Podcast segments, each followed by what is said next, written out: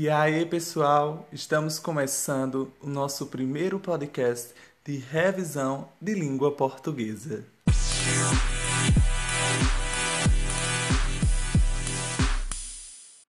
Nós vimos a nossa primeira competência sobre a acentuação gráfica, que ela é necessária para distinguirmos o vocabulário, bem como a pronunciação e o significado das palavras. As palavras elas são acentuadas de acordo com a tonicidade de uma determinada sílaba dentro da palavra. Nós sabemos ainda que a tonicidade tem a ver com a sílaba tônica da palavra. E o que é, na verdade, sílaba tônica? Sílaba tônica é aquela sílaba que tem um som mais forte dentro da palavra, diferente das sílabas átonas, que são aquelas que têm um som mais fraco.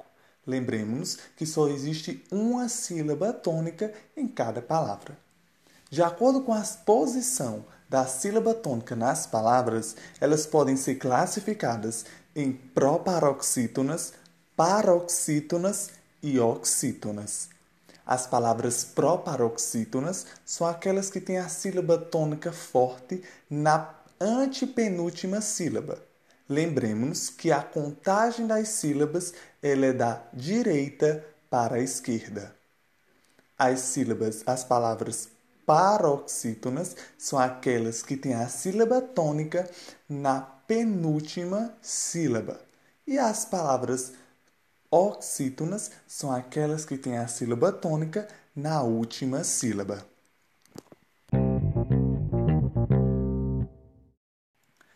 Vejamos, as palavras proparoxítonas todas são acentuadas. Então você viu uma palavrinha proparoxítona, você já sabe que tem acento.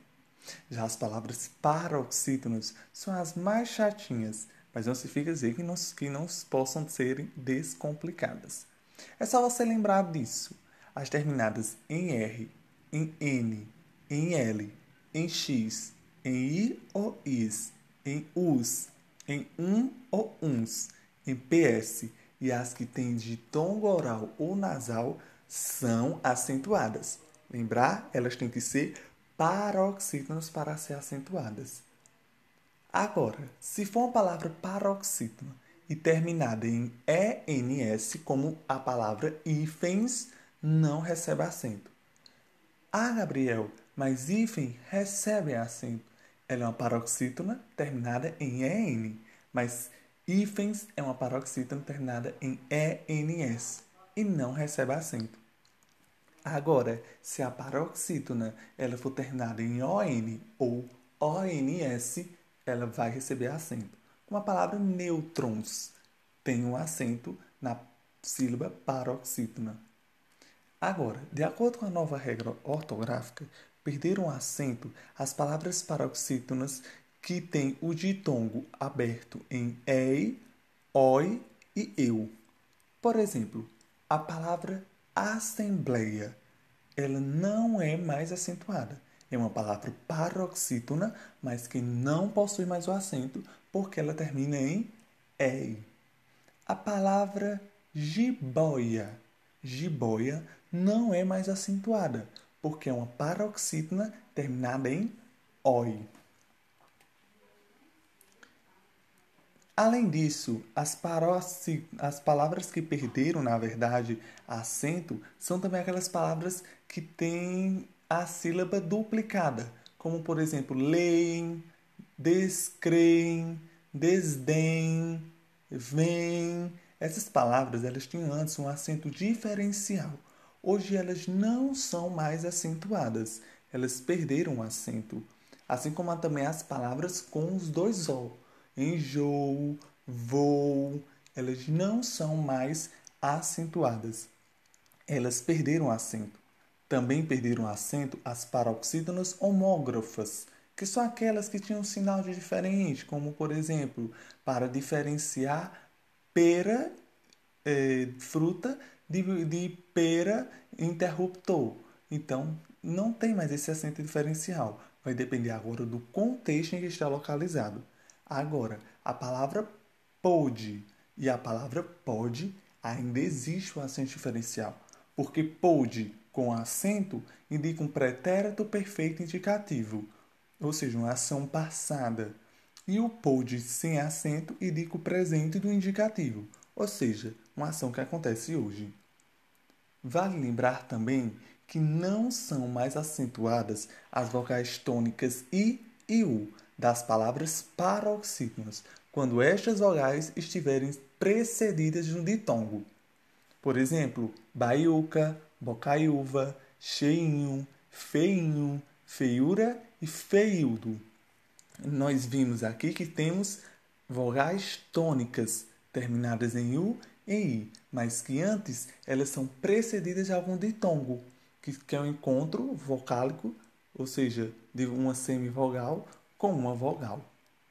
Já as palavras oxítonas, elas são acentuadas as que terminam em A, E, O, em e ens, todas seguidas ou não de S. Elas são acentuadas. Além disso, temos também os ditongos orais, como por exemplo ei, oi, eu. Esses são nas oxítonas acentuados. Continuemos o nosso momento revisão. As formas da terceira pessoa do plural, do presente do indicativo, o que acontece agora, hoje, dos compostos de ter e vir, recebem acento circunflexo. Por quê? Para diferenciar da forma singular para a forma plural. Por exemplo, se eu digo ele tem, esse tem, ele não vai possuir um acento circunflexo. Agora, quando eu digo eles têm, esse agora tem acento circunflexo. A mesma coisa vai funcionar para os demais. Ele advém. Agora eu vou ter um acento agudo. Agora, quando eu digo eles advêm, o acento é circunflexo. O ter e o vir, ele não tem acento no singular, só no plural.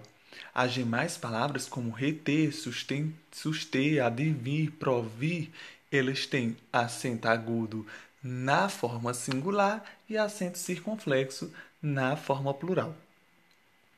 Além da acentuação dessas palavras proparoxítonas, paroxítonas, oxítonas e algumas outras regrazinhas dentro delas, nós temos a acentuação dos monossílabos tônicos. Nós sabemos que monossílabos são palavras formadas por uma única sílaba sonora.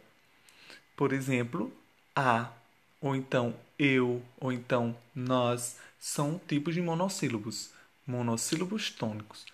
Todo monossílabo vai ser acentuado aqueles terminados em A, E, O, seguido ou não de S. Como por exemplo, fé, fé é acentuado. Nó, nó é acentuado. Pá, pá é acentuada, porque são monossílabos tônicos terminados em A, E e O ou O. Agora, não são acentuados monossílabos terminados em em ou ens, como por exemplo, bens não é acentuado, vens também não é acentuado. Outra coisa bastante importante que devemos prestar bastante atenção é na colocação da palavra por. Por pode indicar tanto preposição como pode indicar um verbo. Se ele indica no contexto da frase colocar, é, atribuir algo, significa por verbo. Então ele recebe o acento circunflexo. Se for um por preposição, ele não irá receber o acento. Para encerrar o nosso podcast de hoje, nós vamos rever agora a acentuação dos hiatos. Nós sabemos o que é o hiato. É o encontro de duas vogais. Como cada vogal é o centro de uma sílaba, o hiato envolve duas sílabas. Por exemplo, a palavra poeta. Quando eu faço a separação silábica, ele fica pó, é, o é sozinho, tá. Então nós formamos um hiato, que é quando uma sílaba é formada por uma única vogal. E como funciona essa acentuação dos hiatos? Se o i ou o u eles ficarem numa vogal sozinha e essa vogal for a sílaba tônica seguida ou não de S, ela é acentuada. Como, por exemplo, a palavra raízes. Ra, i, zes. nós vimos que esse i é acentuado, porque ele forma um hiato. Ele separou da palavra a, sem contar que esse i é a minha sílaba tônica. Ra, i, zes. Isso nós devemos prestar bastante atenção. Essa é a acentuação dos hiatos. Não são acentuadas as palavras em que as vogais i e u estiverem seguidas de NH, como rainha, moinho, eles não são acentuados. O I é, é uma sílaba tônica, mas eles são seguidos de NH. Ou então, não se acentua as palavras em que as vogais tônicas I e U estiverem antecedidas de ditongo, como nós já vimos alguns minutinhos anteriores. Não se acentuam aquelas em que a vogal I vem duplicada, como xiita, não tem como eu acentuar. De regra, de lei, é basicamente isso que nós estudamos de forma bem resumida na aula sobre competência 1, a acentuação gráfica. Revise, estude e pratique. Essa é a fórmula para alcançar o seu estudo. Obrigado.